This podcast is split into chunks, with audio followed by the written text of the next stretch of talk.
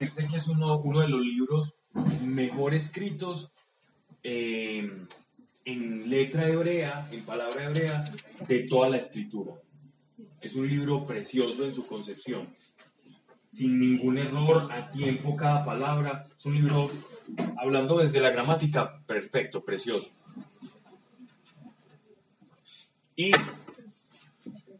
solamente dos libros de la, de la escritura llevan, llevan como nombre, como, como autoría, como personaje principal una mujer, que es el libro de Esther y el libro de Ruth.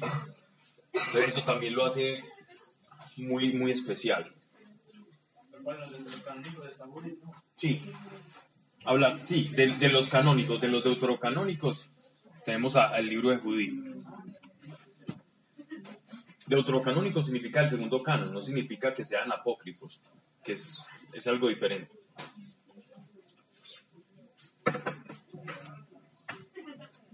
Bien.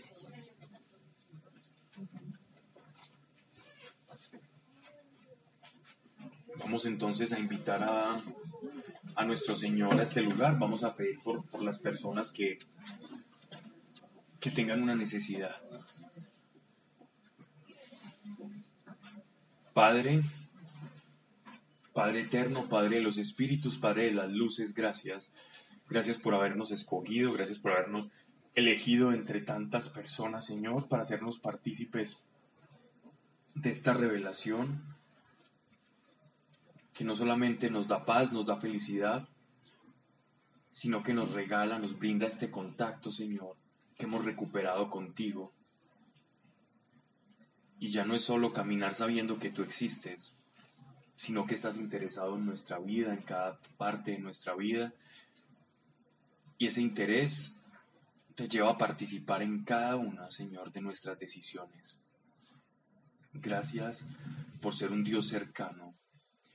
Gracias por tomarnos en cuenta, Señor. Padre, te pedimos hoy, especialmente, Señor, por las personas que estén siendo atormentadas, Señor, que estén siendo vejadas, molestadas, inquietadas por situaciones dolorosas, por dificultades espirituales. Hoy en el nombre de Jesús las ponemos, Señor, delante del trono de tu gracia, para que hallen ese favor y tu mano poderosa extendida a ellos, Señor, también a los enfermos. pedimos por Miguel, para que esa biopsia en el nombre de Yeshua de Nazaret salga bien y sea de ánimo y reconforte su corazón y su espíritu y pueda abrirse como Él quiere al Señor. Padre, gracias. Gracias por este amor, gracias por el, por el Espíritu Santo que nos da.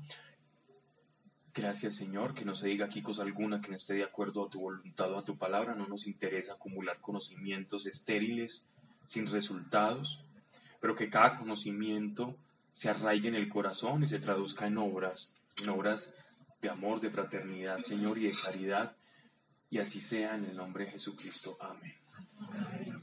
Bien, vamos entonces, como les decía, al Antiguo Testamento. Nosotros solemos ver un libro del Nuevo, un texto del Nuevo Testamento e intercalarlo con otro del, del Antiguo Testamento.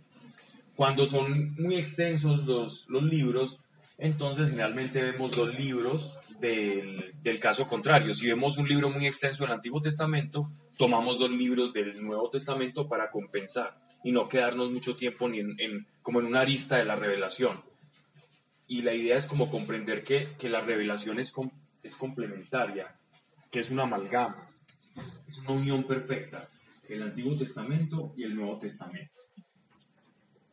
Por el hecho de que vivamos en, culturas y en concepciones hasta incluso morales, tecnológicas, diferentes que las personas del pasado en cuanto a la moral y en cuanto a personas seguimos siendo los mismos. Las mismas enseñanzas, los mismos proverbios son aplicados a las personas contemporáneas, las personas modernas como a las personas de la antigüedad, porque el corazón del hombre sigue siendo el mismo. El corazón del hombre no cambia. Bueno, Dios no cambia, pero no cambia en esencia los hombres del pasado y los hombres modernos somos exactamente los mismos.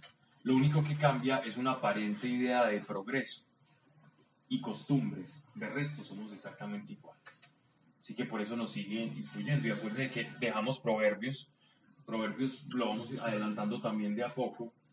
Y, y nos damos cuenta que Proverbios nos está hablando todo el tiempo. Al hombre moderno, al del mañana, y así seguirá siendo hasta que llegue la renovación de los tiempos. Entonces vamos con este libro de Ruth. Este libro de Ruth lo podemos encontrar en nuestras Biblias. Eh, después, cuando se termina el libro de los jueces, y antes del primer libro del profeta Samuel, o primera de rey, bueno, algunos lo, lo, consideran como reyes, como parte de reyes del, libro de Samuel. Está en jueces. Está en jueces, sí, porque... Al final de jueces. Como un apéndice de jueces. Sí. También lo pueden encontrar así. Vamos a ver, este libro, como les venía diciendo, lleva el nombre de una mujer.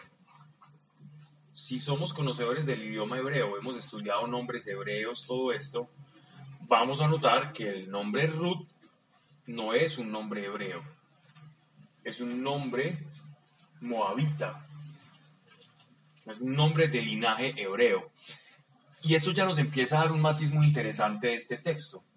Y es que cómo es posible que un libro del Antiguo Testamento, de la revelación del Antiguo Testamento, cuando era tan importante conservar el linaje.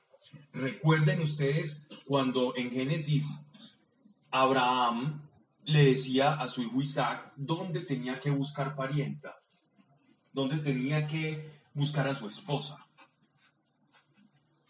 Justamente con las personas que descendían de Sem, con el linaje descendiente de Sem, es decir, los semitas para no contaminarse con la ideología, con la cultura, con el paganismo de los cananeos, ni de los egipcios, ni de los babilonios, ni de los asirios.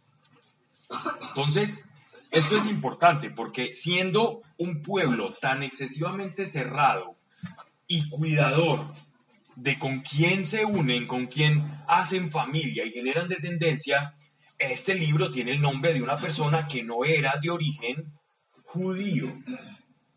Y esta historia ya, ya, ya, ya está, ya el nombre del libro nos empieza a nosotros a marcar algo bien interesante. Y es que aquí hay un, va a haber un contraste muy fuerte, algo que va a romper la idea natural de la, de la manera tradicional en la que el judío vivía la cercanía con los demás.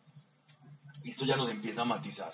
Entonces, vamos al texto y les voy a ir explicando, introduciendo como al, al tiempo, la literatura, lo que se fue utilizando en su construcción. Al tiempo en que gobernaban los jueces, y aquí hago un paréntesis, cuando en nuestras Biblias nosotros leemos el, el libro de los jueces, otras traducciones podrán en vez de jueces decir caudillos o gobernadores, algunas dicen caudillos, la tuya. Un caudillo, un juez es lo mismo, Recuerden que Dios le da al pueblo de Israel una instrucción a través de Moisés. ¿Cuál era esa instrucción que Dios le da al pueblo de Israel? Yo seré su Dios y ustedes serán mi pueblo. No tendrán dioses fuera de mí. Y para eso instituyó toda una dinámica cultural, económica y religiosa alrededor de un templo y de un tabernáculo. ¿En qué consiste esa, esa reunión? En que todo el pueblo iba a estar rodeando al templo de Dios y Dios iba a estar habitando en el centro de todo. Esa misma concepción judía es la que trajeron los colonos españoles en la fundación de los, de los pueblos en Antioquia. Si ustedes ven normalmente hay una placita o un parque y la iglesia siempre está contigua a un parque porque Dios ha de ser el centro de la vida social del pueblo, de la ciudad. Y esto es muy semita, esto, esto viene desde el Antiguo Testamento. Esto es una concepción que Dios es el centro del hombre, la participación civil, ciudadana, cultural de la vida, es el centro de todo. Entonces las iglesias, las, las basílicas siempre están centradas. Esa es la razón y todo esto es tomado del templo de Jerusalén. El templo de Jerusalén en el centro y todas las demás tribus rodeando al templo. Quienes habían de servir al templo era la tribu de Leví, uno de los hijos de quién? De Israel, de Jacob, que fue llamado Israel, el aquel que, que batalló con Dios, que batalló la, la, pelea con Dios o batalló con el Señor. No significa que peleó, que se fue a golpe con Dios, sino que peleó la batalla que Dios le puso. Eso significa Israel. Entonces, en ese, en ese orden de ideas, estos jueces eran personas que Dios levantaba ungidas por el Espíritu Santo con una operación especial del Espíritu Santo en ellos para gobernar al pueblo y dirigirlo, bien sea en incursiones o campañas militares o también para decisiones importantes de orden moral, religioso y también para pleitos civiles. Eran personas a las que se acudía como una última razón cuando los ancianos o los levitas no lograban resolver un caso, entonces Dios levantaba personas con una unción especial del Espíritu, con una sabiduría especial, y Dios les hablaba a estas personas para que pudieran atender, al igual que Moisés, que fue un caudillo también, Moisés fue un juez, y poder ayudarle al pueblo. Entonces van a haber muchos jueces. Uno de los jueces es, por ejemplo, Sansón, del que ya todos conocemos la historia. Sansón, también tenemos, está, está Samuel, por ejemplo, es el último de los jueces. Claro que en Samuel se conjugaban dos situaciones, porque Samuel era, era juez, pero Samuel era profeta también. Entonces Samuel em, empieza, es profeta, pero es juez. Por eso en, los, libros proféticos no está Samuel, sino que Samuel entra a terminar el libro de los jueces. Para los judíos Samuel es un caudillo, es un juez, pero en tanto es profeta, en nuestras traducciones, en nuestras Biblias, hacen una diferenciación. Entonces nótese esto acá. Al tiempo en que gobernaban los jueces, es decir, todavía no había rey, todavía seguían cumpliendo el principio de que Dios es el centro y la autoridad completa del pueblo. Y el juez simplemente es un mensajero, es un intermediario, es un pontífice entre, entre Dios y el pueblo para resolver situaciones, problemas, incursiones militares, etcétera, etcétera, como acabamos de hablar. Entonces, en este tiempo dice, hubo hambre en la tierra. Y salió de Belén, Belén en hebreo es Betelén, Betelén significa la casa del pan. Vamos a, vamos a ir teniendo estos datos porque ningún nombre aquí en las escrituras es gratuito. El hecho de que nuestro Señor, ¿de dónde era nuestro Señor? Correcto. Belén de Judá también le decían Belén de Efrata.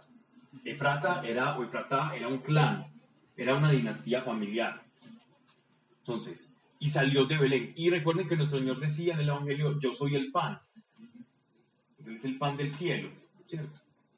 Hubo hambre en la tierra y salió de Belén, de Judá, un hombre con su mujer y dos hijos. Hubo una hambruna y era frecuente que cuando hubiese una hambruna en el, en el país o dentro de las tribus, ellos tenían generalmente dos opciones para migrar.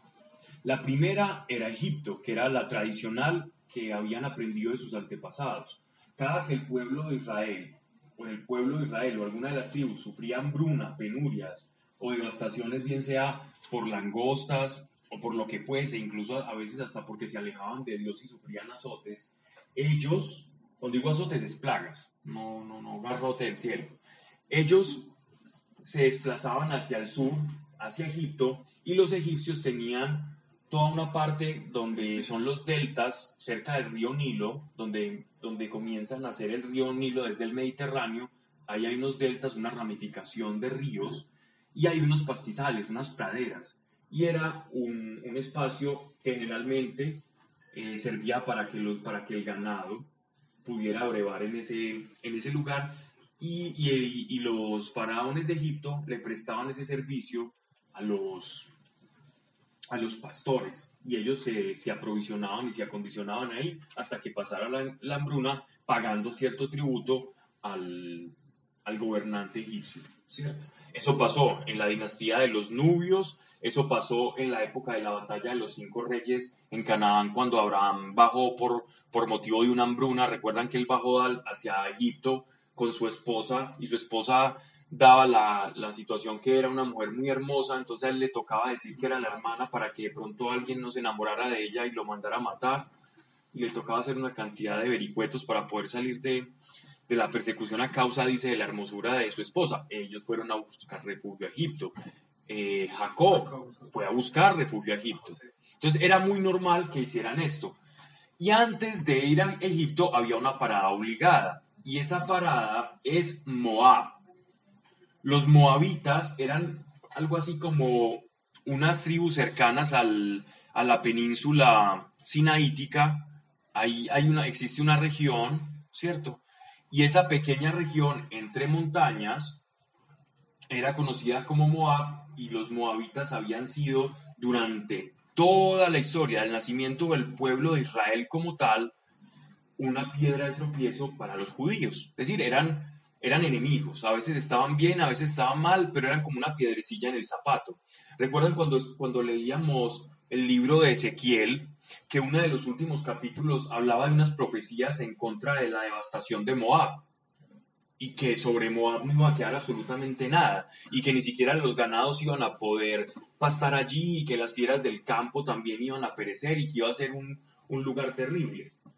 Y que yo les decía que efectivamente la región de Moab en estos momentos hay ruinas y no se ha construido absolutamente nada después de esa situación. Es decir, la profecía de Ezequiel se cumplió, pero en tiempo de los jueces, Moab era una pequeña, era una pequeña población con su rey y con sus deidades, con sus dioses. Eran dioses de la fertilidad, también tenían dioses cananeos, por ejemplo estaba Moloch, que ya hemos hablado de él, que era un dios que demandaba sacrificios de, infantes, entonces quemaban en, ese, en esa estatua astada con, con forma como de, de toro a los niños y con y, cuando salía ese humo de la boca, de la boca del toro, el sacerdote de Moloch decía si el sacrificio del niño había sido aceptado o no. También había, hacían culto a las diosas de la, y dioses de la fertilidad, en una especie de, de ritos orgiásticos en las montañas y en los árboles. Estas eran las condiciones de, los moabitas, ¿cierto? Otra, otra particularidad de los moabitas, cuando Moisés fue a salir con el pueblo de Egipto, ellos fueron unos de los pueblos que no quiso darle paso a los, a los israelitas. Ellos no le permitieron el paso a los israelitas para cruzar más fácilmente hacia la tierra de Canaán. Entonces ya pueden ver desde dónde comienzan a hacer como todo ese pleito histórico que se termina en tiempos del cautiverio en Babilonia. Estamos hablando 658 antes de Cristo. Vuelvo al versículo 1. Disculpen tanta introducción. Al tiempo en que gobernaban los jueces, hubo hambre en la tierra y salió de Belén de Judá un hombre con su mujer y dos hijos, para habitar como extranjeros en los campos de Moab. Llamábase el hombre Elimelech, la mujer Noemí, y los dos hijos Mahalón el uno y Kelión el otro. Efrateos de Belén de Judá. Efrateos es un clan, es una definición para una dinastía, para un linaje, para un clan, una unión de familias, bien sea por acuerdos o también por linaje sanguíneo. Es decir, porque cuando tú, tú te, te casas con alguien, no, no, compartes sus apellidos, pero ya hace parte de, de, tu linaje. Entonces, los efrateos eran todos aquellos que se iban acoplando a una cadena dinástica que se podía rastrear desde muy tiempo atrás. Y que vamos a ver cierta particularidad, y es que nuestro Señor Jesucristo, parte de su genética, de su árbol genealógico, proviene de estos efrateos. En, tanto cuando leemos la genealogía de nuestro Señor Jesucristo en el Evangelio de Lucas y en el Evangelio de Mateo, vamos a ver en toda esa lista de nombres que a veces parece aburridora, pero que cuando uno empieza a estudiarla, comienza a ver que todo tiene sentido y que las profecías encajan. Sirve como las piezas de un rompecabezas. Para aquel judío juicioso que quisiera ver que el Mesías tenía que descender del linaje de David, entonces ellos pueden decir, se le tiene. Podemos rastrear el linaje de nuestro Señor Jesucristo hasta Adán. Y tenían cómo demostrar ese linaje para todo aquel judío que, que quisiera como esas pruebas. ¿no? Entonces,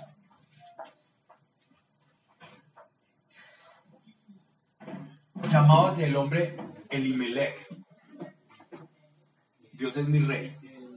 La mujer Noemí y los dos hijos Mahalón, el uno Kelión y el otro Efrateos de Belén de Judá. Llegaron a la tierra de Moab. Entonces, ¿qué nos están diciendo? Que llegó un hombre con su mujer y con su madre. Y los dos hijos. Elimelech la mujer, perdón, Noemí y los dos hijos. Mahalón el uno y que el otro de Frateos de Belén de Judá. Llegaron a la tierra de Moab y habitaron allí. Murió Elimelech,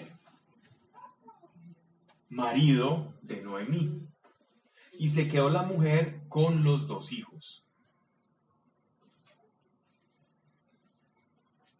Hay dos condiciones de precariedad extrema dentro de la cultura judía. Una de ellas es la viudez y el no tener y el no poder tener hijos. Eran dos, dos condiciones muy duras para la persona. Entonces, por eso leemos en los profetas, Isaías, en Jeremías, en Ezequiel, que Dios siempre le está diciendo al pueblo, le está instando a que proteja y no descuida a las viudas, ni, tampoco a los huérfanos, pues aquí tenemos ese caso. Una persona que entró en una desventura, fuera de que no estaba en su tierra, en tierra extranjera muere y queda la mujer, queda la Noemí, y se quedó la mujer con los dos hijos, que habían tomado mujeres moabitas, ya habían hecho familia, ya había pasado una generación. Una de nombre Orfa y la otra Ruth. Entonces, estos dos hijos crecieron mientras cuando, cuando no, cuando Elimelech muere, y estos, y estos dos hijos habían tomado mujeres de Moab. En ese tiempo era lícito tomar mujeres de otra, de otra parentela, pues de, otras nacionalidades. Pero el hombre, recuerden que habíamos hablado de cómo era el hombre judío que se consideraba sacerdote de la casa, tenía que enseñarle la ley a, sus hijos como a la mujer extranjera. Entonces, esa condición fue supremamente complicada para, para, estas, para estas mujeres. Levantóse a la mujer con sus dos nueras para dejar la tierra de Moab, pues había oído decir que había mirado Dios a su pueblo, dándole el pan. Ah, ok. Por, eso dice que le había pasado ya algo terrible. Y murieron ambos, Mahalón y Kelión, quedándose la mujer sin hijos y sin marido. Es decir, estaban ya en la situación terrible. La narración es, es, muy clara, entonces yo voy a hacer más como salpicaciones históricas y conceptos como doctrinales, pero pero vamos a dejar que fluya esto. Levantóse la mujer con, dos, con sus dos nueras para dejar la tierra de Moab. En esa casa no quedaron hombres, pues había oído decir que había mirado Dios a su pueblo, dándole pan, es decir, la situación de hambruna ya había cesado. Y vuelve entonces Noemí junto a sus dos nueras, Orfa y Ruth, para regresar a, la, Judá, es decir, a la tierra de Judá, a ver si encontraba, si encontraba buena aventura allá o quizás se podía encontrar también con su familia y la podían otra vez recibir, ¿cierto? Y la ley obligaba a que le recibieran.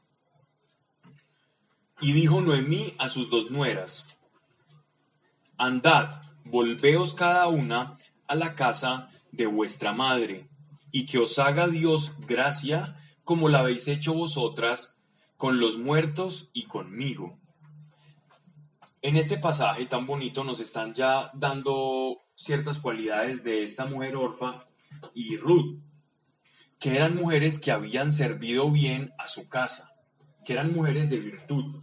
Y estas mujeres de virtud se habían ganado el afecto de Noemí. Noemí entonces les dice, despréndanse de mí, quédense ustedes acá en su tierra porque yo me voy a ir a la tierra de mi Dios. Ah, pero los judíos sí tenían una concepción y aquí se ve claramente en la expresión de Noemí. Y es que el Dios de Israel está por encima de los demás dioses locales. No solamente eso, sino que los demás pueblos creían que, que el Dios de Israel existía. Si tú hablases con un moabita de esa época, él te va a decir, el Dios de Israel existe y es muy poderoso, pero solo tiene alcance o esfera de acción en la tierra de Israel. Pero en la tierra de Moab es el Dios Moloch el que manda. Por lo tanto, si nosotros nos vamos de la tierra de Moab, la gracia de ese Dios la protección de ese Dios la vamos a perder en tierra extranjera porque eso ya es gobierno de otras deidades. Ellos no era que no creían en el Dios de Israel, simplemente creían que era un Dios más del panteón universal. Pero no les, no les, eh, no, no, había una conversión, simplemente creían que existía. El entonces miren, miren esa expresión que les dice, como habéis hecho vosotras con los muertos y conmigo, es decir, con sus hijos. Verso 9, perdón, que os del Señor hallar paz cada una en la casa de su marido. Y las besó. Alzando la voz, pusiéronse a llorar y le decían, no, nos iremos contigo a tu pueblo, es decir, a Israel, a Judá. Noemí les dijo, Volveos, hijas mías. Volveos es no que se vengan, sino que se vuelvan a su tierra, a Moab, porque allá tienen todo que perder en la tierra, en mi tierra. ¿Para qué habéis de venir conmigo? Tengo por ventura todavía en mi seno hijos que puedan ser maridos vuestros. Volveos, hijas mías, andad. Soy ya demasiado vieja para volver a casarme y aunque me quedara todavía esperanza, y esta misma noche estuviera casada y tuviera hijos, ¿ibais a esperar vosotras hasta que fueran grandes? ¿Ibais por eso a dejar de volver a casaros? No, hijas mías, mi pena es más grande que la vuestra, porque pesa sobre mí la mano de Dios. Y alzando la voz se pusieron otra vez a llorar. Después Orfa besó a su suegra pero Ruth se abrazó a ella. Aquí hay algo interesante. En este, en este pasaje o en esta narración estamos viendo una condición muy particular de, de digámoslo así, como de la sociedad de, de, los, de los israelitas o del pueblo judío. Y es que esas muertes inoportunas para ellos el hecho de que ella perdiera todo y enviudara, era como eso decir que la mano de Dios está sobre mí, es como si ella estuviera sujeta a maldición, así como una mujer que no pudiese tener hijos. Eh, para ellos eso era una sujeción, una maldición de Dios por algo que habían, un pecado que habían cometido, o también porque en su pasado o en su genealogía alguien cometió pecado y ellos están como purgando o pagando ese pecado. Entonces, en esa expresión de dolor, ella está asumiendo la voluntad y la soberanía de Dios en medio de esa, de esa viudez y de esa circunstancia nefasta. Pero también vemos que Orfa, por ejemplo, al besarla, está aceptando lo que ella le está diciendo y se, devuelve, se vuelve a Moab, pero Ruth, abrazándola, no quiere soltarse de ella y quiere acompañarle. Eso es simplemente lo que nos está expresando acá. Verso verso 15, ¿verdad? Noemí le dijo, mira, tu cuñada se ha vuelto a su pueblo y a su Dios.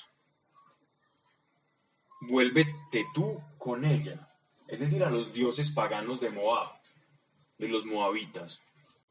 Y ella le está diciendo, vete tú con ella y con su Dios. Y Ruth le respondió, no insistas en que te deje, y me vaya lejos de ti. Donde vayas tú, iré yo. Donde mores tú, moraré yo.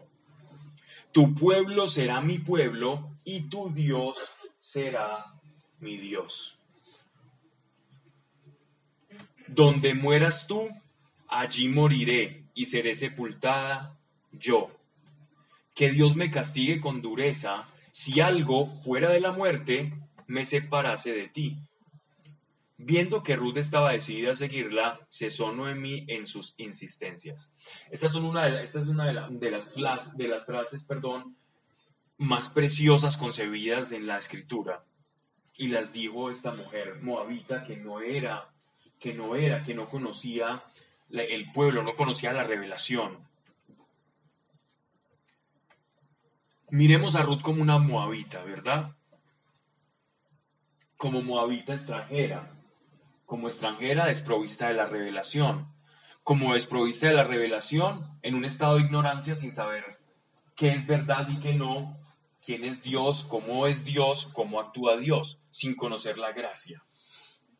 Pero en Noemí, ella reconoció que ese Dios de Israel era algo, y no solamente por ese afecto que se tenían, sino que sabía que en la coherencia y en el estilo de vida de Noemí y de sus anteriores esposos había algo que la impregnaba. Es decir, que había una coherencia en ese caminar con Dios. Y por eso se atreve a decir esto, un extranjero. Nosotros cuando llegamos al Evangelio, somos también como extranjeros. Nosotros no fuimos, no nacimos en una cuna judía, no fuimos circuncidados y presentados eh, en, una, sinagoga. Y sin embargo, Dios hace de un pueblo que no es el suyo, su pueblo, como lo decía el profeta Malaquías, como lo dijo el profeta Ezequiel, como lo dijo el profeta Isaías, como lo dice en Deuteronomio. Haré de un pueblo que no es mi pueblo, mi pueblo. Y aquí se está prefigurando todo eso que Dios va a hacer con el Evangelio. Cuando nosotros veamos a Ruth, Ruth representa la iglesia. Ruth representa la mujer virtuosa y representa la iglesia. ¿Cuál debe ser la actitud de nosotros para con el Salvador? Cambiemos la palabra aquí de Ruth por iglesia y Cristo. Entonces podríamos decir, y la iglesia le respondió, no insistas en que te deje y me vaya lejos de ti, la iglesia con el Señor. Donde vayas tú, iré yo. Donde mores tú, moraré yo. Tu pueblo será mi pueblo y tu Dios será mi Dios. Tomemos estas palabras como con Jesús. Donde mueras tú, allí moriré y seré sepultado yo.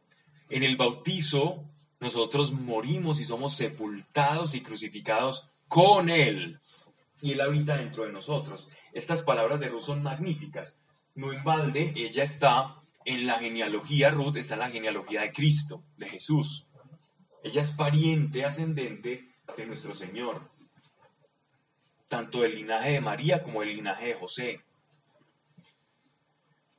Tu pueblo será mi pueblo y tu Dios será mi Dios. Donde mueras tú, allí moriré y seré sepultado yo.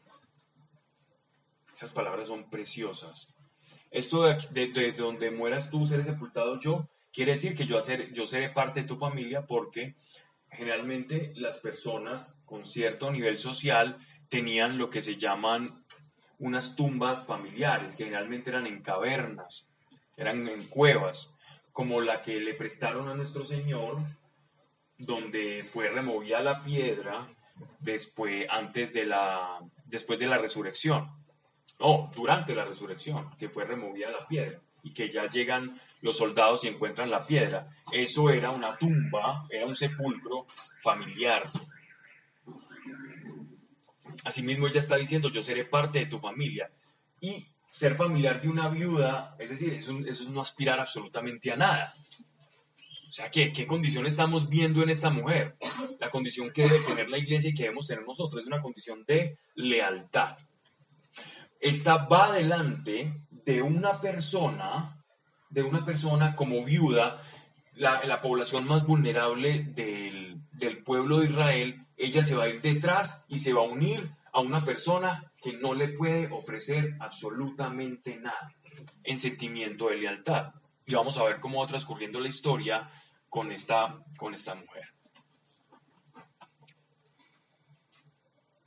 no solamente nos ejemplifica a la iglesia y la actitud de la iglesia, sino si queremos ver una forma práctica de traducir Proverbios 31 en una historia, en una narración, el libro de Ruth es precisamente el ejemplo de cómo se desempeña o cómo se desenvuelve la mujer virtuosa, aquella que nos habla Proverbios 31.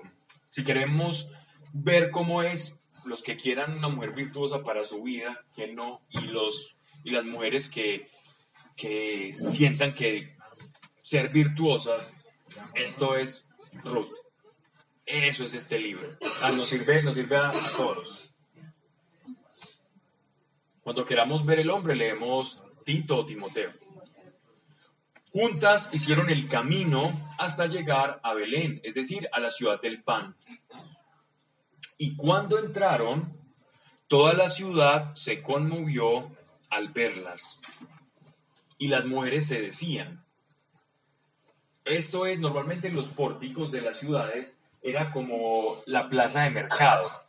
Más que los mercados donde estaba el bullicio en las ciudades de la antigüedad, era en los pórticos.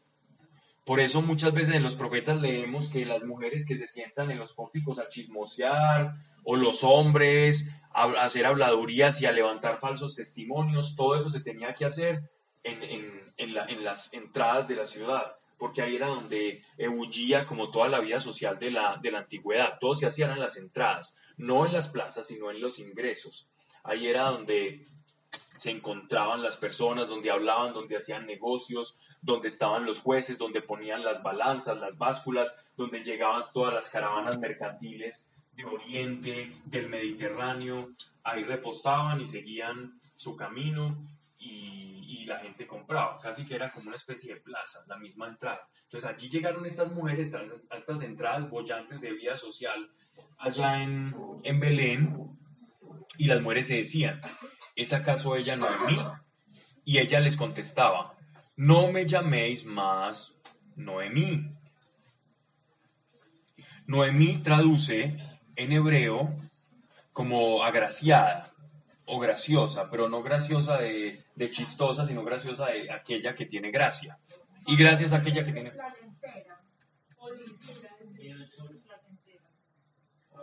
Agraciada, es como, como agraciada, una palabra agraciada. Sí, son sinónimos. ¿Qué más tienen? Lo que están diferentes. Dulzura. Pero ¿sabes por qué dicen dulzura? Para, para contrastarlo con Mara o con Mara, que significa amargura. Entonces lo hacen como por el efecto contraste más que por el significado específico. Era como alguien agraciado, ¿no? La palabra sería, la traducción de Noemi, de Noemi sería como alguien agraciado. Llamadme Mara, porque el omnipotente me ha llenado de amargura. ¿Recuerdan un pasaje en el Éxodo que donde el agua se, era amarga? ¿Y cómo se llamaba esa fuente? las fuentes de Meribá, que, que, tiene, que tiene relación con Mara, con amargura. Solo pregunté qué era, qué, qué se llamaban las fuentes, no más.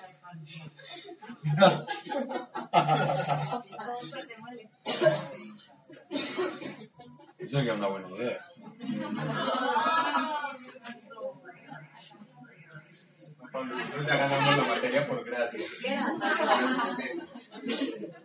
Porque el omnipotente me ha llenado amargura. Ella interiorizaba lo que le estaba pasando como un castigo de Dios, y era muy frecuente, como una maldición. Salí con las manos llenas y el Señor me ha hecho volver con las manos vacías. Expresión también muy característica en el libro de Job. Tú me has dado, Señor, tú me has quitado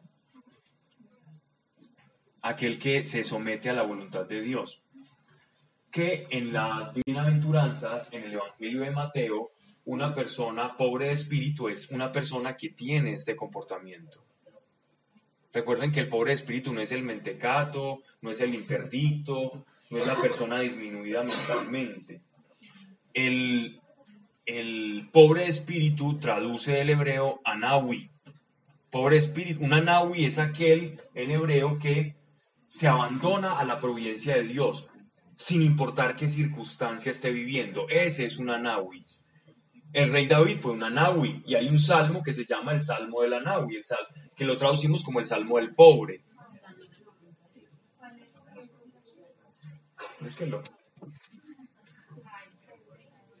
El Salmo del Pobre. Y el Salmo del Pobre habla, habla de cómo David se abandona a la providencia de Dios. Se abandona a la providencia de Dios aún en medio de una circunstancia difícil. ¿Qué salmo es? Búsquelo. En 300. Búsquelo. 950. Búsquelo.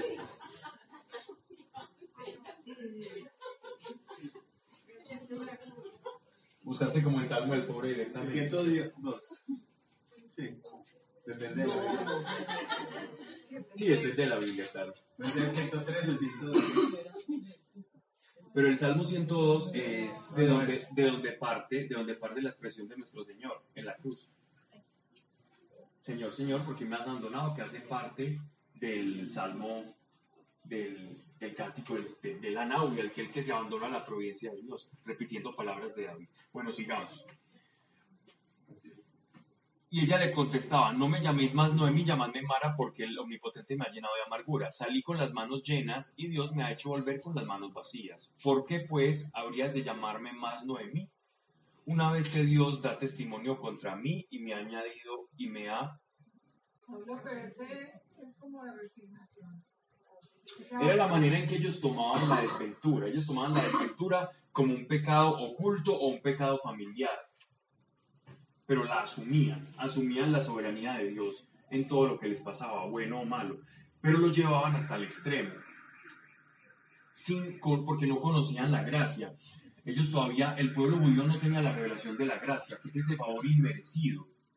Que toda circunstancia puede, como dice ya en los evangelios, como dice ya en las cartas pastorales, dice, y todas las cosas ocurren para bien de aquellos que aman al Señor.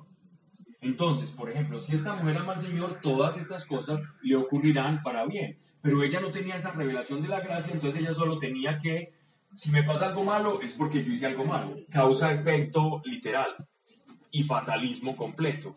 Pero la revelación se va haciendo progresiva hasta que llega el tiempo en que la gracia se nos es manifiesta. Y vemos como incluso circunstancias de estas, Dios las puede volcar para nuestro bien. Pero en el transcurso siempre se vive mal, como estar en un viaje largo y, pasar un mareo por algún trayecto y que tú creas que cuando llegues también vas a estar mareado, pero va a ser algo transitorio, guardando pues las proporciones.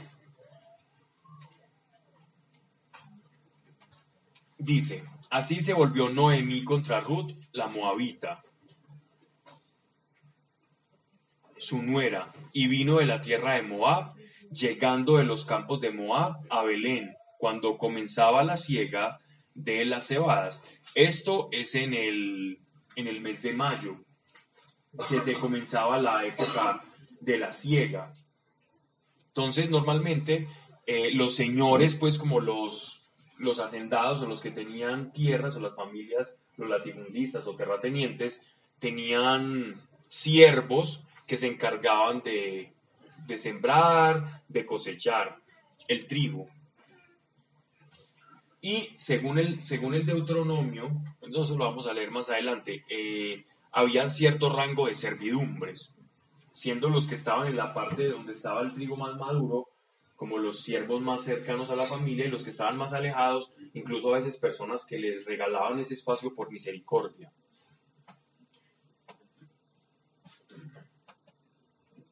Vamos para el capítulo 2. Este libro habla mucho por sí solo, solo que voy a meter mucho la cucharada en, algunas cosas. Versículo 1 del capítulo 2. Tenía Noemí un pariente por parte de su marido. Elimelech, hombre poderoso de nombre Booz. Es decir, Elimelech era su marido, el que había muerto, y Booz era el pariente cercano que ella tenía. Entonces el autor nos está aclarando a qué consta este, este libro, se desconoce su autoría. Según la tradición judía, este libro fue escrito por Samuel, pero entraríamos en un anacronismo tremendo porque hay pasajes acá que ya hablan de cosas que pasaron con el reinado de David, cuando Samuel ya no existía. Entonces decir esto. Y por el lenguaje, por la forma en que fue escrita, es un libro que fue más bien concebido durante, puede ser durante o en los últimos años del cautiverio del pueblo Israel en Babilonia. Ya era una historia ya conocida que los agiógrafos se encargaron de escribir y redactar. Tenía Noemí un pariente por parte de su marido, Elimelech, hombre poderoso de nombre Booz. Dijo Ruth a Noemí, si quieres, iré a espigar el campo donde me acojan benevolentemente. Porque sabían que en, en mayo toda la gente estaba eh, trabajando para luego prepararse para la cosecha. Y en ese orden de ideas, entonces era un, un momento oportuno para poder hacer algo con que alimentarse las dos, porque una era una viuda que había llegado completamente desposeída a su parentela, a su casa, y aquella, pues que era más joven, tenía toda la fuerza de trabajo para poder ayudarle y cegar. Y es precisamente lo que ocurre. Y Noemí le dijo, ve, hija mía. Fue pues Ruth y se puso a espigar en un campo detrás de los segadores.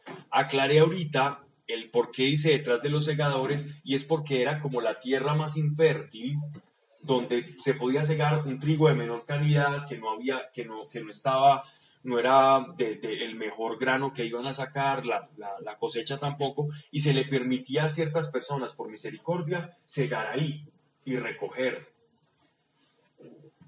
Y eso fue precisamente lo que se fue a hacer Ruth. Diose precisamente el caso, es decir, hablando aquí, ese diose precisamente significa que aquí hay una sincronicidad de eventos, que no fue una planeación de Noemí, y por eso aclara el autor sagrado que esto no fue un plan de Noemí como para, para que le fuera bien, no fue algo que orquestó, no lo planeó sino que fue circunstancial a la providencia divina. Es una manera de no dañar el relato, pero introducir que aquí ya está operando la, la providencia divina. Dios precisamente el caso de que el campo era de vos, el pariente de Noemí. Y he aquí que vino este de Belén para visitar a los segadores, a quienes dijo, Dios sea con vosotros, contestándole ellos, Dios te bendiga. Esa era la salutación y preguntó vos al criado suyo que estaba al frente de los segadores, ¿de quién es esa joven? ¿De qué, ¿De qué trabajador? Porque yo nunca la había visto, entonces, ¿a quién le pertenece? ¿Quién la llamó? ¿Quién la trajo? Y él les contestó, es una joven moabita que se ha venido con Noemí de la tierra de Moab. Me dijo, déjame espigar detrás de los segadores. Desde la mañana hasta ahora está aquí, y bien poco que ha descansado en la cabaña. Entonces ya nos están dando otra connotación. Hay otra virtud de esta mujer. Uno, era leal. Dos, era trabajadora. Lealtad y, trabajadora. Es decir, no era, una, mujer perezosa. Que es, si tomamos, si tomamos el, el, el Proverbios 31, vamos a ver que son dos, dos facultades de la mujer virtuosa. Es una mujer esmerada en el trabajo y es una mujer leal. La lealtad y el trabajo, honrada. Vamos a leer, vamos a irnos hacia atrás en el tiempo. Vamos a ir a Levítico capítulo 19, verso del 9 al 10. Si quieren lo leo yo, si quieren lo entona alguien más. 19, del 9 al 10. Levítico. Capítulo 19, verso de 9 a 10. Voy a leer. Cuando llegue el tiempo de la cosecha, no recojas hasta el último grano de tu campo, ni rebusques las espigas que hayan quebrado no rebusques todas las uvas de tu viñedo, ni recojas las uvas caídas, déjalas para los pobres y los extranjeros. Yo soy el Señor, el Dios de ustedes. Entonces miren que en la ley Dios aprovisionaba a las personas que no iban a tener. Dios les está ordenando a ellos, no recojan todo. Lo de la periferia se lo van a dejar a las personas que no tienen nada, ellos tienen ese derecho. Entonces ya sabemos que vos era un hombre que cumplía la ley porque dejó que, que esta moabita recogiera en la periferia para que pudiera alimentarse y pasar esa temporada. Voy a leer Levítico 23, 22 que redondea este pasaje. Cuando llegue el tiempo de cosechar, no recojas hasta el último grano de tu campo ni rebusques las espigas que se hayan quebrado. Déjalas para los pobres y los extranjeros. Nuevamente repite. Y en Deuteronomio, que es una explicación de Levítico, el Deuteronomio significa Deutero segundo, nomio, noma, nomo, ley, o sea, la segunda ley, el segundo Levítico. ¿Ibas a decir algo? Sí, que también creo que, que también había una norma para cultivar la tierra siete años y al último año le iban a dejar descansar para que las personas, las personas Sí. puedan puedan recoger lo que naciera de era lo que se llamaba el jubileo. Entonces vamos a ver, Deuteronomio capítulo 24 del 19 al 22. Si al estar recogiendo la cosecha de su campo, se olvidan ustedes de recoger un manojo de trigo, no regresen a buscarlo. Déjenlo para que lo recoja algún extranjero de los que viven entre ustedes. Eso como se aplicaría a este contexto, si se nos cae el billete de 50 no se devuelva por él o algún huérfano o alguna viuda, a fin de que el Señor su Dios los bendiga a ustedes en todo lo que hagan. Esto es una promesa. Deuteronomio 24 del 19 al 22 nos está hablando de la codicia. Una persona no codiciosa, una persona que es capaz, entre comillas, de perder Solo en este caso se va a aplicar la frase de un sabio llamado desde apellido Maturana que perder es ganar. Solamente, solamente acá se va esa pro- e- e- ese adagio ramplón de, de- de este, de este señor, de este técnico, solamente aquí se va a cumplir. Solamente acá. El hecho de que yo pueda perder, creer que estoy perdiendo algo, pero en Dios lo estoy ganando.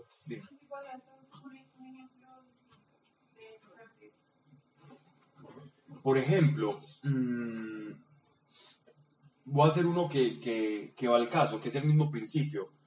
Por ejemplo, con la comida. Yo voy y estoy comiendo en un lugar y sé, y, y, pues casualmente pues estaba como muy lleno, me sirvieron más de lo que yo esperaba, de la expectativa, y yo sé que eso que, que yo dejé intacto se, fue, se, va a ir a la, se va a ir a la basura, se tiene que ir a la basura por la calidad del restaurante, etc, etc, ¿cierto? Con eso se podría hacer otra cosa mucho mejor. Muchas personas que vas y que te piden le, le puedes dar y dices, mira, está limpio, etc.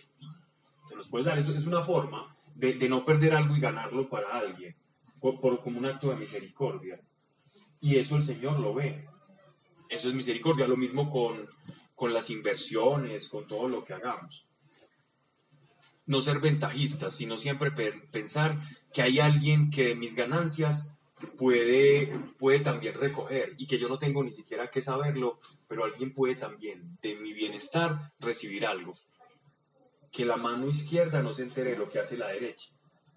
Nuestro Señor traduce este pasaje en eso.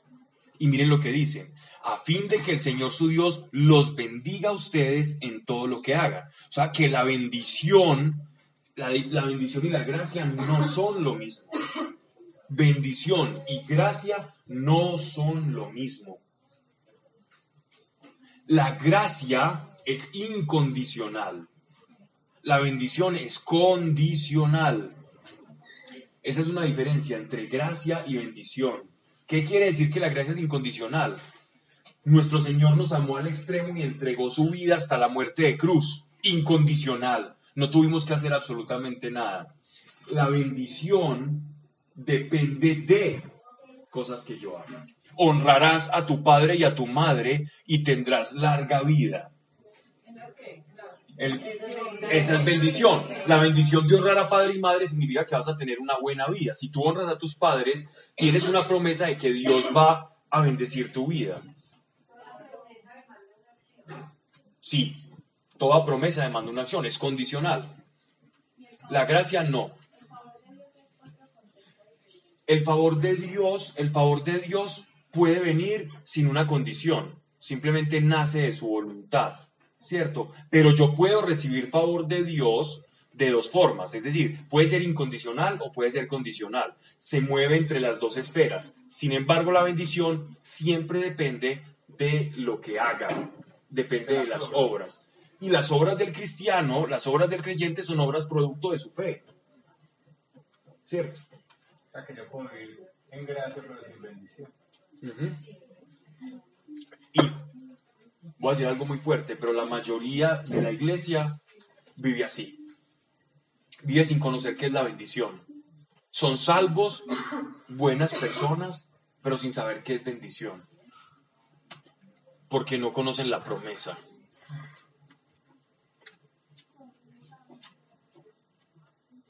Versículo 20 del Deuteronomio 24. Todo esto es para contextualizar el ambiente de, de ellos que estaban viviendo. Cuando recojan las aceitunas de sus olivos, no repasen cada una de las ramas. Es decir, no sean codiciosos. Dejen para alguien más. Siempre alguien más puede, puede. Las aceitunas que se queden, déjenlas para los extranjeros, los huérfanos y las viudas. Extranjero, huérfano y viuda. Población vulnerable. Para el sociólogo de la época. Al trabajador social de la época. Verso 21. Al recoger las uvas de su viñedo, no repasen ustedes cada una de las plantas. Lo que quede, déjenlo para los extranjeros, los huérfanos y las viudas. Nosotros estamos viviendo esto en el contexto con los hermanos de Venezuela. Pablo, eso no es parecido a lo que pasa con, creo que es con la cananea, que Exactamente lo mismo. Exactamente lo mismo. Así- haciendo alusión a esto. Ah, qué bueno que nos trae esa colación. El pasaje de nuestro Señor cuando le responde a la mujer cananea, que se ve muy grosero si uno desconoce el lenguaje del, del Antiguo Testamento, cuando nuestro Señor le dice, esto es para los hijos de Israel, no es para los perrillos, es decir, la gracia. Y ella dice, pero hasta los perrillos pueden comer de las migajas del Señor de la casa, de la mesa. Y nuestro Señor dice que no ha visto fe alguna como la de esta mujer. Y esa mujer recibe un milagro siendo una mujer extranjera. Eso es lo mismo, eso, ejemplifica la gracia y la fe también. Lo mismo le pasó a esta mujer. Y, y precisamente ese pasaje lo hace alusión a esto. Dice, versículo 22. Recuerden que también ustedes fueron esclavos en Egipto, por eso les ordeno que cumplan todo esto. Es decir, con ese rabo de paja, no le hagan a los demás lo que ustedes ya vivieron como pueblo y se supone ya aprendieron, que ya tienen en su memoria genética, cultural, como pueblo, como identidad. Versículo 8. Dijo Booz a Ruth. Recuerden que Booz es este pariente cercano. Ya les voy a explicar qué ley es la que habla de, de por qué se está dando toda esta circunstancia. Dijo Ruth, oye hija mía, no vayas a otros campos a espigar, ni te apartes de aquí. Únete a mis criados y vete con ellos al campo donde se ciegue. Pasó de ser extranjera a ser criada, no familia, pero sí criado. Ya no era conocida como extranjera, ya podía no tomar de las migajas, sino tomar como el criado toma. Así como el gentil. El gentil antes se acerca y prueba las migajas, después come en la mesa del Señor. Y ahora no solamente comemos en la mesa del Señor, sino que participamos de la intimidad del Señor en la casa del Padre y somos hijos de Dios. Este, este libro es un ejemplo de la economía de la salvación. Ya diré a mis criados que nadie te toque. Y si tienes sed, te vas al hato y, y bebes de lo que beban los criados. Póstrese Ruth en tie- postróse Ruth en tierra y dijo, ¿de dónde a mí haber hallado gracia a tus ojos y serte conocida yo una mujer extraña?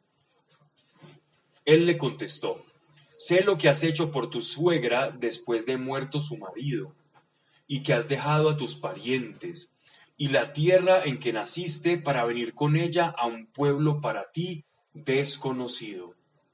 Esto es lo mismo que nuestro Señor nos dice cuando nosotros dejamos nuestros, nuestros malos hábitos y nuestro viejo camino. Y muchas personas que por amor al Señor dejan lo que para el mundo es, una, es la gran vida, pero por amor a Dios se alejan de ella. Es exactamente lo mismo que el Señor les responde. Y que has dejado tus parientes y la tierra en que naciste para venir con ella a un pueblo para ti desconocido. Que Dios te pague lo que has hecho y recibas cumplida recompensa de Dios, el Dios de Israel, a quien te has confiado y bajo cuyas alas te has refugiado. Quien busca refugio en Dios obtiene la bendición, porque Dios bendice, a Dios le gusta bendecir. Ella le dijo, que halle yo gracia a tus ojos, mi Señor, que me has consolado y has hablado al corazón de tu sierva. Palabras de una mujer virtuosa. Miren esto, cómo estas palabras son similares, son análogas a las palabras que, le, que dijo María la Virgen al ángel Gabriel. He aquí la esclava del Señor. Y está diciendo, y miren lo que está diciendo Ruth. Me has consolado y has hablado al corazón de tu sierva, aunque no soy yo ni como una de tus criadas. Es la, mi- la misma actitud de, de mujer, de una mujer virtuosa. A la hora de comer dijo Booz a Ruth, acércate acá, come y moja tu pan en el vinagre. Ella se sentó al lado de los segadores y él le dio una porción de trigo tostado, de que comió ella hasta saciarse. Y le sobró, y guardando lo que le había sobrado, se levantó para seguir espigando. Es decir, la bendición siempre da para que sobre algo y para que abunde ese algo.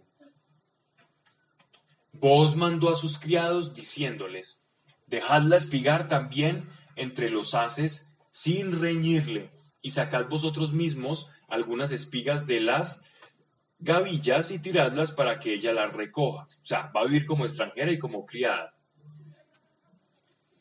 Sin decirle nada. Estuvo espigando Ruth en el campo hasta por la tarde, y después de batir lo que había espigado, había como un efá de cebada. Esto es bastante, estos son como 36 litros de cebada que había alcanzado. Eso es demasiado. Eso era para una casa, para dos personas, porque ella vivía con, recuerden que ella vivía con su, con su suegra Noemí. Eso era exagerado lo que habían recogido. Es decir, una bendición hiperabundante. Verso 18. Lo tomó y se volvió a la ciudad y mostró a su suegra lo que había espigado. Sacó también lo que había guardado, lo que después de comer le sobraba y se lo dio. Su suegra le dijo, ¿dónde has espigado hoy y dónde has trabajado? Bendito sea el que se ha interesado por ti. Ruth dio a conocer a su suegra dónde había trabajado, diciendo, el nombre del hombre en cuyo campo he trabajado es Booz. Y dijo Noemí a su nuera, en exclamación. Si, viera, si leyéramos esto en, en griego sería un texto completamente exclamativo, como de impresión. Bendito el de Dios que la gracia que hizo a los vivos se la ha hecho también a los muertos. Es decir, a, nuestro, a, sus familiares, la gracia que hallaron ellos durante toda su vida, toda esa dinastía, toda esa familia de Frata, todo ese clan de Frata, ella también la estaba recibiendo.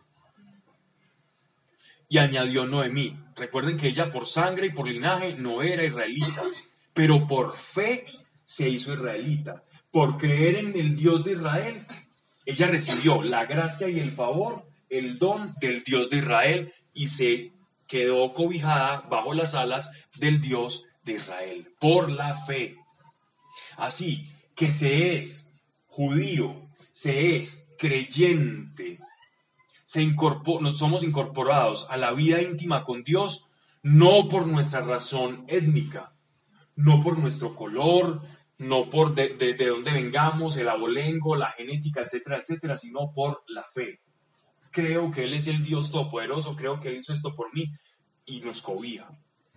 Somos justificados, somos salvados y somos acogidos por el Señor y bendecidos en principio por medio de la fe. Y la fe demanda, como lo estaba diciendo Cristina, acción y decisión. Y dijo Noemí a su nuera, bendito el Dios que da la gracia a los a los vivos, se la ha hecho también a los muertos. Y añadió Noemí, ese es pariente cercano nuestro, este hombre. Es de los que tienen sobre nosotros el derecho del levirato. Vamos a ver en qué consiste ese derecho del levirato. Vamos a leer el Levítico, vamos a leer varios pasajes de números, Deuteronomio y Levítico para ver cómo, cómo se conjugan todos estos pasajes de las Escrituras. Levítico capítulo 25. Levítico. Levirato es, es la ley de los levitas, pues, de quien nace es de los levitas. Capítulo, Levítico capítulo 25, verso 25 al 28. Voy a leer, por si lo quieren anotar ahí o tenerlo como un pasaje que les sirva para cuando estén leyendo el libro de Ruth y vuelvan a las notas y les sirve de claridad. Si uno de tus compatriotas se queda en la ruina y te vende alguno de sus terrenos, su pariente más cercano podrá venir y rescatar lo que su pariente había vendido. En el caso de que alguien que no tenga un pariente que pueda rescatar su propiedad, pero que logre reunir lo suficientes para rescatarle él mismo, calculará el tiempo transcurrido desde que la vendió, devolverá al que lo compró la cantidad de dinero que resulte a su favor y él volverá a tomar posesión de su propiedad. Miren que eran leyes muy bonitas. Verso 28.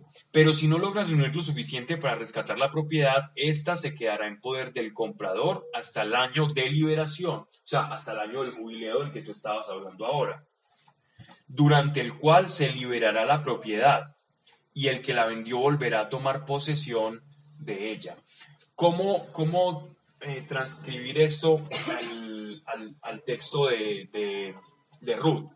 Ruth perdió a su, a su esposo. Su esposo tenía una tierra, ellos tenían unas tierras en Jerusalén, pero ellos se habían ido de Jerusalén.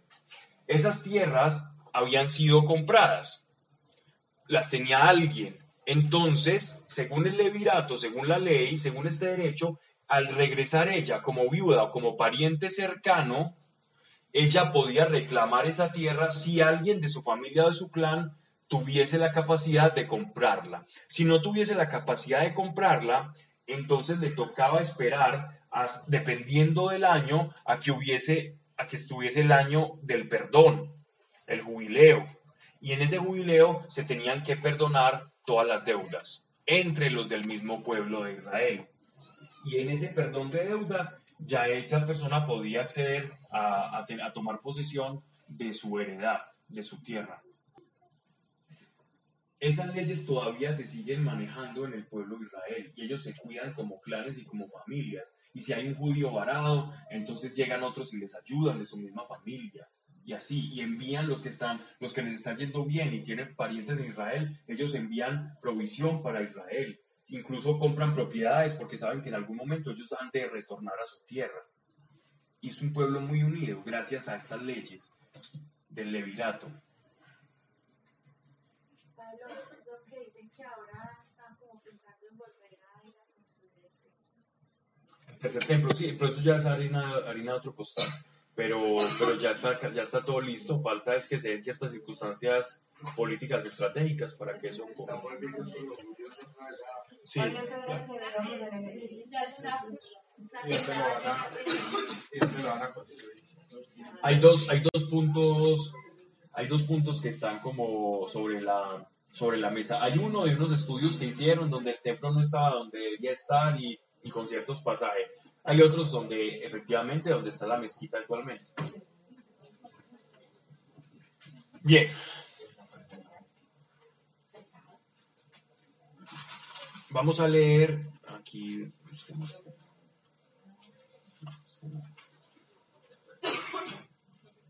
Este. Vamos a leer Deuteronomio, igual capítulo 25. Deuteronomio capítulo 25, del 5 al 10. Si dos hermanos comparten el mismo techo y uno de ellos muere sin dejar ningún hijo, la viuda no podrá casarse con ningún hombre de otra familia. El hermano de su marido deberá tomarla por esposa y así cumplir con ella su deber de cuñado. Es decir, no pueden dejar desprovista a las viudas. Si era muy feita de malas.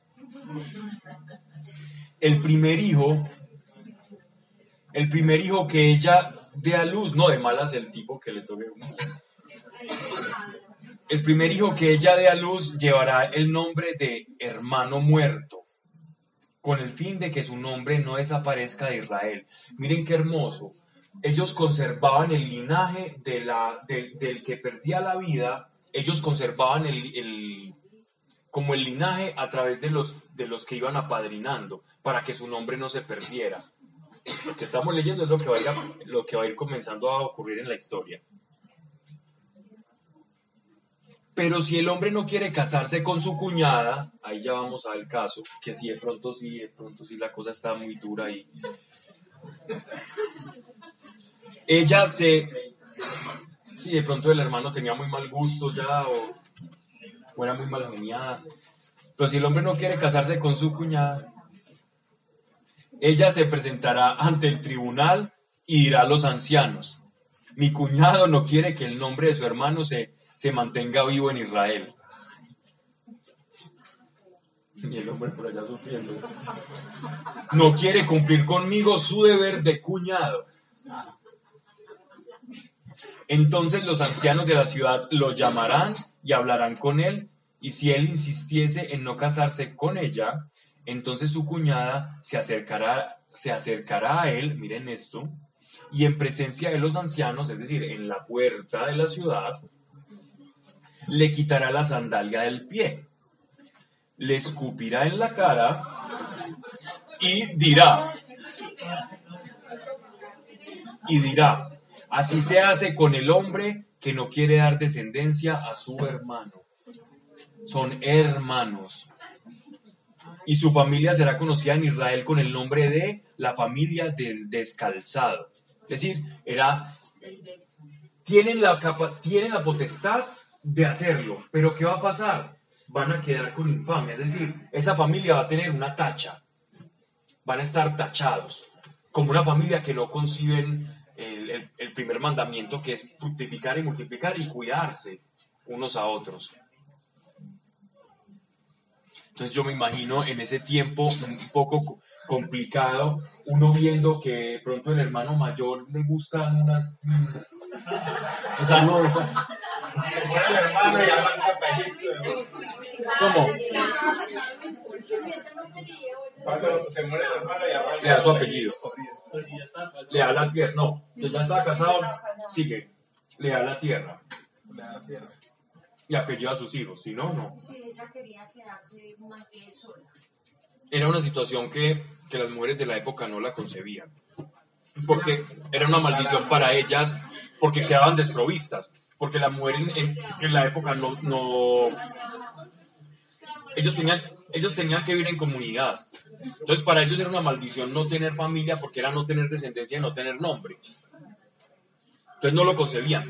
A, a la luz del, del- hombre contemporáneo, la mujer contemporánea, uno dice, "Pues, eso no importa.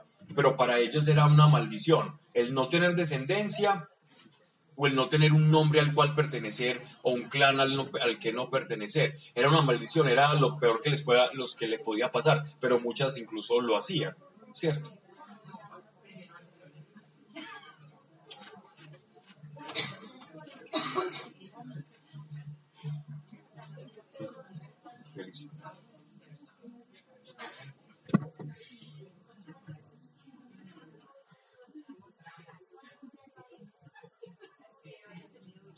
Todo el objetivo los añadían a la familia y el, y el cuñado los cuidaba. ¿Recuerdan el- que, que ha generado tanta controversia lo de los hermanos de Jesús en los textos de los evangelios? Era precisamente eso. Eran los parientes que se habían añadido a la familia de Jesús,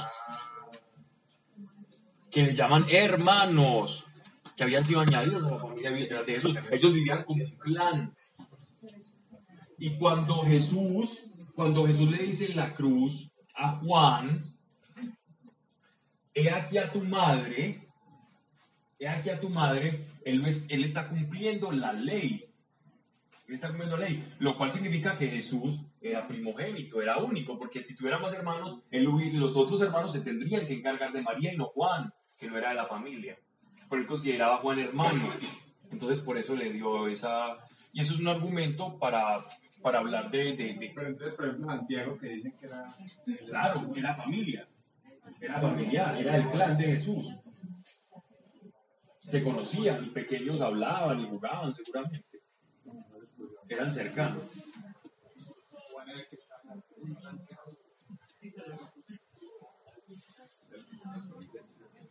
único que aparece.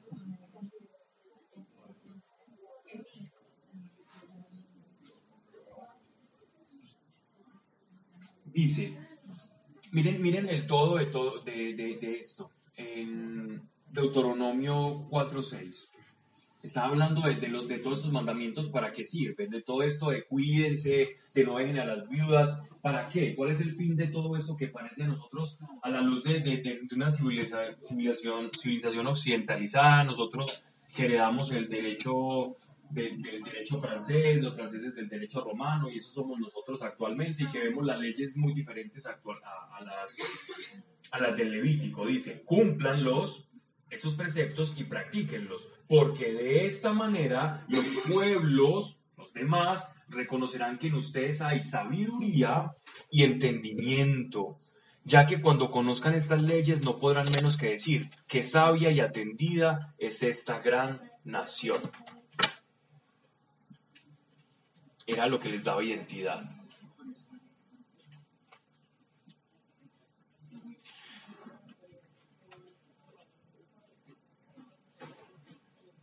Ruda añadió, también me has dicho, sigue con mis gentes hasta que se cieguen todas mis cosechas. Y Noemí dijo a Ruth, su nuera, mejor es, hija mía, que vayas con sus criados, no te vayan a tratar mal en otro campo. Siguió pues Ruth espigando con los criados de Booz hasta el fin de la siega de las cebadas y de los trigos, habitando con su suegra.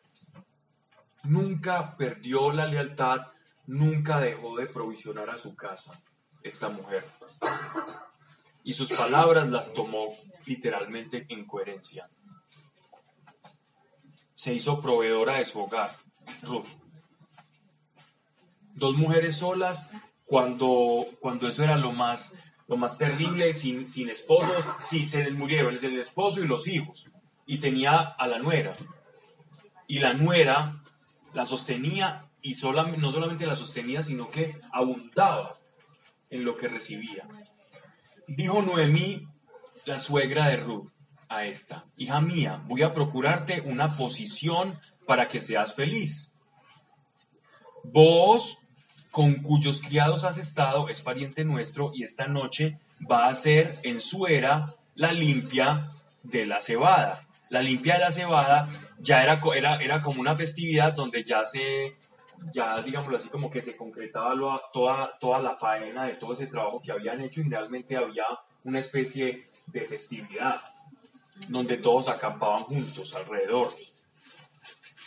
Lávate, úngete, vístete y baja a la era. En ese tiempo, en ese, en ese tiempo de cosecha, generalmente venían vientos que provenían de la, de la costa mediterránea de unos niveles de humedad muy altos. Y en esos niveles de humedad muy altos facilitaban para ellos también para hacer esto que llamaban la, la- la lavada de la cebada. Procura que no te vea hasta que no haya acabado de comer y beber. ¿Quién vos? Y cuando vaya a acostarse, mira bien dónde se acuesta. Y entra después, cuando dice entra, es en la, en la campaña, en las tiendas que ellos, que ellos hacían para descansar en medio de, de- de- de esa fiesta, porque era ahí precisamente cuando los ladrones oportunistas llegaban a robarse el producido. Entonces, tanto el señor dueño de la parcela como los criados se quedaban a custodiar y aprovechaban también para celebrar. Pero tú procura que no te vea hasta que no haya acabado de comer y beber y cuando vaya a acostarse mira bien dónde se acuesta y entra después y levantado la cubierta de sus pies, la manta, te acuestas a ellos. ¿A qué pasaje le recuerda este del Evangelio? A María a Marta. Correcto. A los pies de su Señor. Nosotros como iglesia, la mujer que, que acepta esa redención de ese Señor, el, Vos es figura de Cristo. Vos es figura de Cristo. Te acuestas a ellos. Él mismo te dirá qué es lo que has de hacer. Ella le respondió, haré cuanto tú me mandes. Esta, esta, esto que ella está haciendo es como un, un- símbolo en el que ella simplemente está llegando a esa tienda de campaña y está diciendo, aquí estoy a tus pies, ¿cierto? Aceptándote como mi cabeza, por eso se hace a los pies. Tú vas a ser mi cabeza, como un, como un ofrecimiento y recordándole esa ley del Levítico, del capítulo 25 de Levítico y capítulo 25 de Deuteronomio. Aquí estoy a tus pies.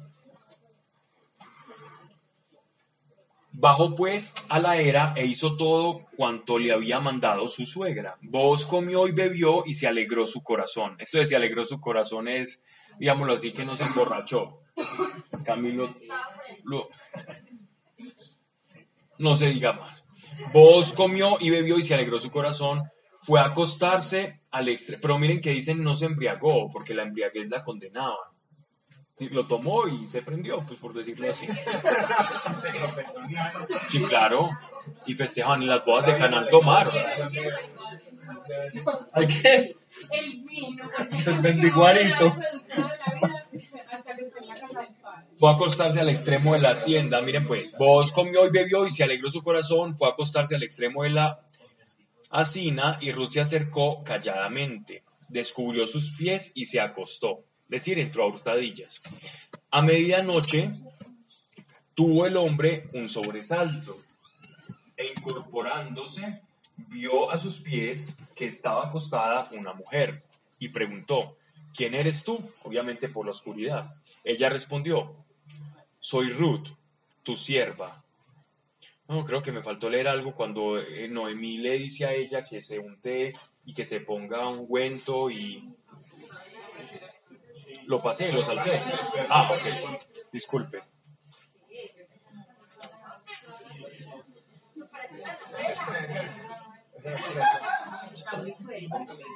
El hombre sobresaltó, incorporándose vio a sus pies, estaba acostada una mujer y preguntó, ¿quién eres tú? Ella respondió, soy Ruth tu sierva, extiende tu mano sobre tu sierva, pues tiene sobre ella el derecho del levirato, que acabamos de leer en qué consistía. Verso 10, él dijo, bendita de Dios seas. Unas palabras muy parecidas a las del ángel, ¿no? Hija mía, tu proceder ha sido a lo último mejor todavía que al principio. Es decir, este, en este proceder, de esa manera tan respetuosa, de esa manera completamente sutil, educada, sin, sin aspavientos, sin forzar la situación, ella cumplía lo que tenía que hacer y la voluntad de Dios. Y leal también a su, a su pariente. Dice, pues no has buscado ningún joven. Ah, ya sabemos que vos era, era mayor. Pues no has buscado ningún joven. Mayor para ellos era 30 años, así que no nos alegremos mucho. Buscando ningún joven, pobre o rico, o no temas, hija mía, yo haré por ti cuanto me digas. Pues sabe muy bien todo el pueblo que habita dentro de las puertas de mi ciudad que eres una mujer muy virtuosa. Proverbios 31. Era reconocida por su virtud. Las que llegaron vueltas nada de Moab ahora eran reconocidas o ella como una mujer virtuosa. Yo tengo, en verdad, el derecho del levirato, pero hay otro que es pariente más próximo que yo.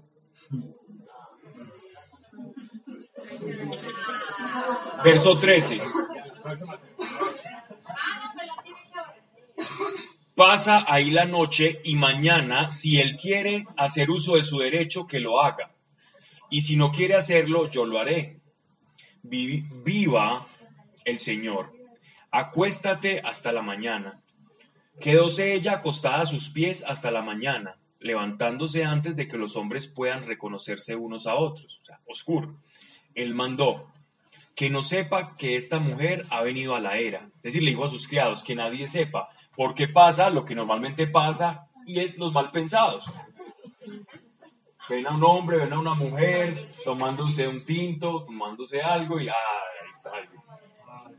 Y empiezan. Y las maquinaciones y, y yendo, y yendo más allá de lo que se debe ir, el chismorreo, la murmuración y todo eso. Y él, como un hombre justo, miren, miren, miren la posición de voz, que es un hombre justo, que es un hombre que no avergüenza y no quiere ni siquiera propiciar avergonzar a su mujer. Que es la misma, la misma actitud que tiene nuestro Señor con la mujer adúltera que están apedreando. Nuestro Señor quita la tacha de, de, de digámoslo así, prejuiciosa de todos aquellos que querían aventarle piedras, que la querían lapidar diciéndoles la famosa frase, y por cierto muy sabia, quien este libro de pecado, que tire, que arroje la primera piedra. Y empezó a escribir ahí. Podrían ser los pecados, podría ser la ley. No sabemos, los pecados que está, de las personas que estaban ahí. Los estaba escribiendo y ellos al verlos se dieron cuenta de que todos tenían que ser apedreados y no avergonzó a la mujer. Así que en la redención y en el arrepentimiento no debe de haber culpabilidad porque nuestro Señor nos cubre de esa culpabilidad. En el cielo no nos ven como aquellos que se equivocaron, sino que nos ven como aquellos redimidos. Y como redimidos y con la frente en alto tenemos que caminar. Eso sí, esa frente en alto con la actitud de gratitud, con la actitud de agradecimiento.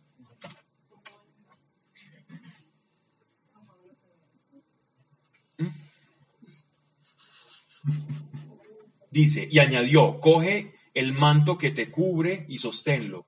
Sostúvolo ella y le echó seis medidas de cebada, que le cargó y ella entró en la ciudad. Es decir, se fue con comida y con su dignidad en alto, sin ser difamada. Eso es bien bonito, bien interesante. Como les digo, es como una historia y es, y es verdaderamente muy corta. De hecho, ya la próxima charla empezamos, terminamos Ruth y empezamos otro libro. Verso 16. Cuando llegó Ruth a casa de su suegra, le preguntó esta, ¿qué has hecho, hija mía? Ella le contó lo que el hombre había hecho por ella y añadió, me ha dado además estas seis medidas de cebada, diciéndome, recuerden, la bendición, hasta que, hasta que sobre y abunde. Eso es bendición. Bendición no es estar medido, no es estar con lo justo. Bendición es que abunde algo. Yo puedo tener todo toda la satisfacción y estar bien, ¿cierto? Y uno dice, Dios, esto es una bendición, gracias por lo que tengo. Pero cuando yo digo, esto sí es una bendición, cuando abunda, como, como la, el milagro de, la, de los panes y de los peces, sobraron, no fueron justos, sobraron. Eso es. No vuelvas a, dice, eh, perdón, me ha dado además estas seis medidas de cebada diciéndome, no vuelvas a casa de tu suegra con las manos vacías. Noemí le dijo, estate tranquila, hija mía, hasta ver cómo acaba la cosa, pues ese hombre no descansará hasta terminar hoy mismo este asunto. Esa es la, sorpresa de, de, de Noemí, ¿no? Pensaba que todo iba a pasar muy bien y esto le da un, matiz de credibilidad muy grande a este libro porque Noemí ni siquiera sabía que tenía un pariente más cercano. Ella sabía que vos era pariente, pero no sabía, entonces le da un matiz y un, y un giro interesante. Capítulo 4. Vos subió a la puerta de la ciudad, pórtico de la ciudad, que ya saben qué ocurre ahí, y se sentó allí. Vio pasar al pariente mencionado y le dijo, muy interesante también esto, el pariente mencionado. El autor sagrado en Babilonia desconocía el nombre de ese pariente y esto le da una belleza a este libro tan impresionante porque el agiógrafo no tuvo la revelación de quién era la persona y deja ahí en medio, dice, dice este fulano, ese pariente, no sabe quién es. Y eso, eso es bonito, no, no se sabe el nombre y está ahí. Para la historia no importa, pero eso, eso lo hace muy, muy creíble, muy bonito en la historia. Y y vio pasar al pariente mencionado y le dijo, detente y siéntate aquí, fulano. Detúvose el hombre y se sentó. Llamó voz a diez de los ancianos de la ciudad y les dijo, según la ley, cada que yo voy a hacer un contrato o voy a hacer cumplir el, levítico, necesito llamar a ciertos jueces. ¿Quiénes son estos jueces o estos ancianos? Son personas que van a testificar, es decir, van a ser testigos de la obra que se va a realizar. Van a ser como los jueces de esto. Van a atestiguar que efectivamente todo se hizo conforme a la ley. Van a rubricar todo lo que se pacte. Sentados aquí, una vez sentados, dijo al pariente próximo, Noemí, que ha vuelto de la tierra de Moab, vende la porción de campo que fue de nuestro hermano Elimelech. He querido darte cuenta de ello para decirte, cómprala si quieres, en presencia de los ancianos de la ciudad que están aquí sentados. Si quieres usar de tu derecho de levirato, úsalo. Y si no quieres, manifiéstalo para que yo lo sepa. Pues no hay nadie que antes, antes que tú, que tenga ese derecho. Después de ti, vengo yo. Él respondió, la compraré. Vos le dijo, al comprar a Noemí el campo, tendrás que recibir a Ruth, la moabita, por mujer. Ahí se va a dar el caso que ustedes estaban preguntando ahorita, como mujer del difunto, es decir, para darle el mismo nombre a los hijos, para hacer vivir el nombre del difunto en su heredad. Ya, ya leímos Deuteronomio y Levítico, que es lo que especifica aquel acá. Verso 6. El otro respondió, así no puedo comprarlo, por temor de perjudicar a mis herederos, ya tenía hijos. Entonces él dijo, oh, yo me quito porque entonces la herencia se va a repartir y ellos también van a tener ganancia y yo a ella no la conozco, tengo hijos con ella y les tengo que dar exactamente el mismo nombre, unirlos al clan. Entonces el hombre ya, no, ya vio como que no era tan rentable la cosa. Quedarse con ella sola y comprarle la heredad, sí, pero también lo de los hijos, complicado. Entonces le dice, cómpralo tú, pues yo no puedo hacerlo. Había en Israel la costumbre, y esto es importantísimo, en caso de compra o de cambio, para convalidar el contrato, de quitarse el uno un zapato y dárselo al otro. Esto servía de prueba en Israel. Esto era una manera de pactar o de sellar un pacto. Habían otras dos, pero esta es una de ellas. Y era quitarse un zapato y dárselo al otro. Entonces era como, como mis pasos, tus pasos. Yo soy dueño de tus pasos y tú eres dueño de mis pasos, de mi caminar y yo de tu caminar. Ese es, ese es el convenio. Y delante de 10 personas ya sabían que ellos habían pactado en ese contrato verbal.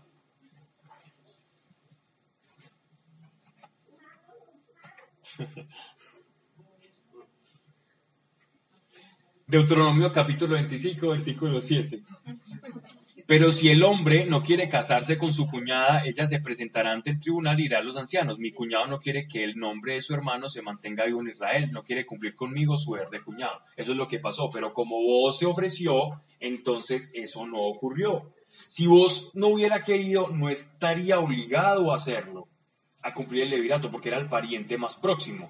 Y como pariente más próximo, eh, eh, más lejano, no estaba obligado, pero él mismo se obligó. Por eso no ocurrió, obviamente, esto que habíamos leído de, de que se quedara la familia o el clan llamado el descalzado.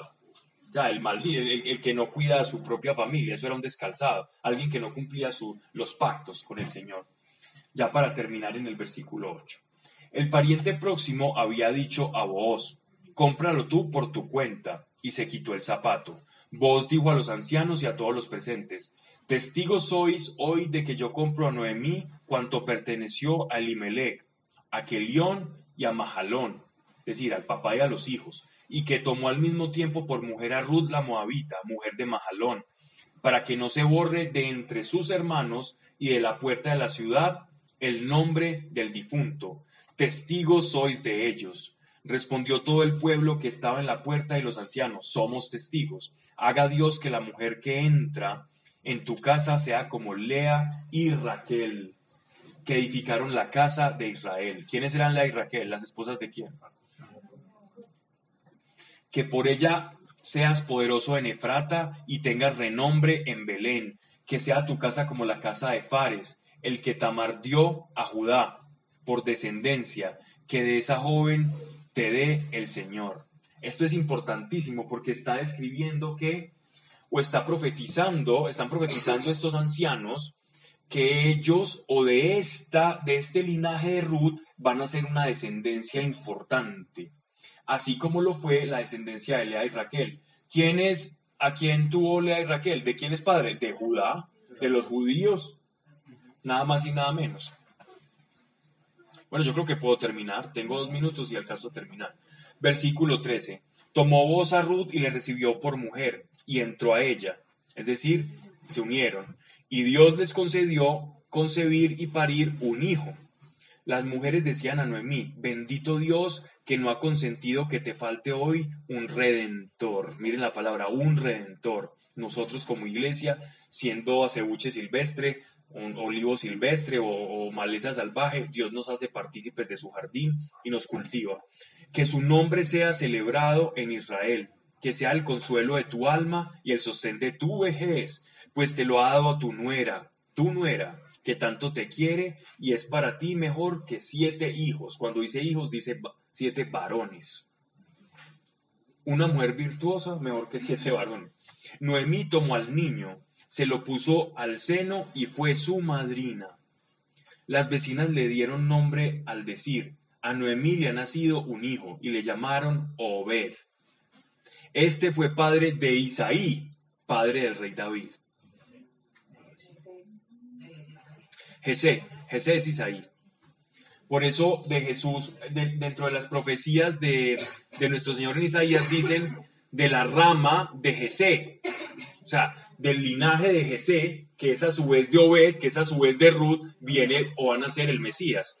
He aquí la posteridad de Fares. Fares engendró a Esrom. Esrom engendró a Aram. Aram engendró a Abinadab. Abinadab engendró a Naasón. Naasón engendró a Salmón. Salmón engendró a Booz. Booz engendró a Obed. Obed engendró a Isaí. E Isaí engendró al rey David.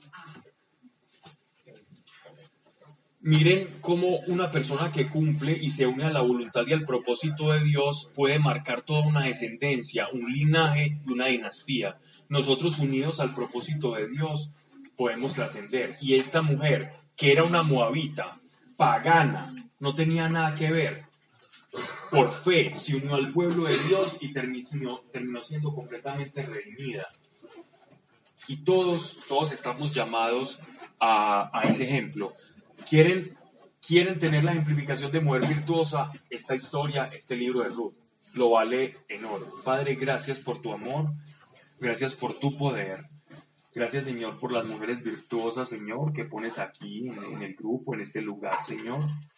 Edifícanos, Padre, a todos, para que unidos a tu voluntad podamos cumplir ese propósito que contra todo pronóstico, ideal, sueño y anhelo, tú nos has de llevar, Señor, porque no sabemos incluso qué descendencia, caminando junto a ti, vas a desencadenar, vas a producir simplemente porque hemos sido una generación obediente bajo tus alas, donde te dejamos actuar, Señor, y hacer milagros realidad, no solamente en nuestros hijos, sino en los hijos de nuestros hijos, que desde antemano entregamos, Señor, para que desde nosotros, desde esta cadena, en las generaciones, en este aquí, en este ahora, seamos un eslabón de bendición para aquellos que nos sucederán, Señor, en el futuro.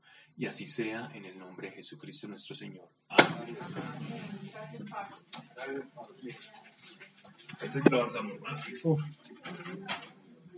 Padre nuestro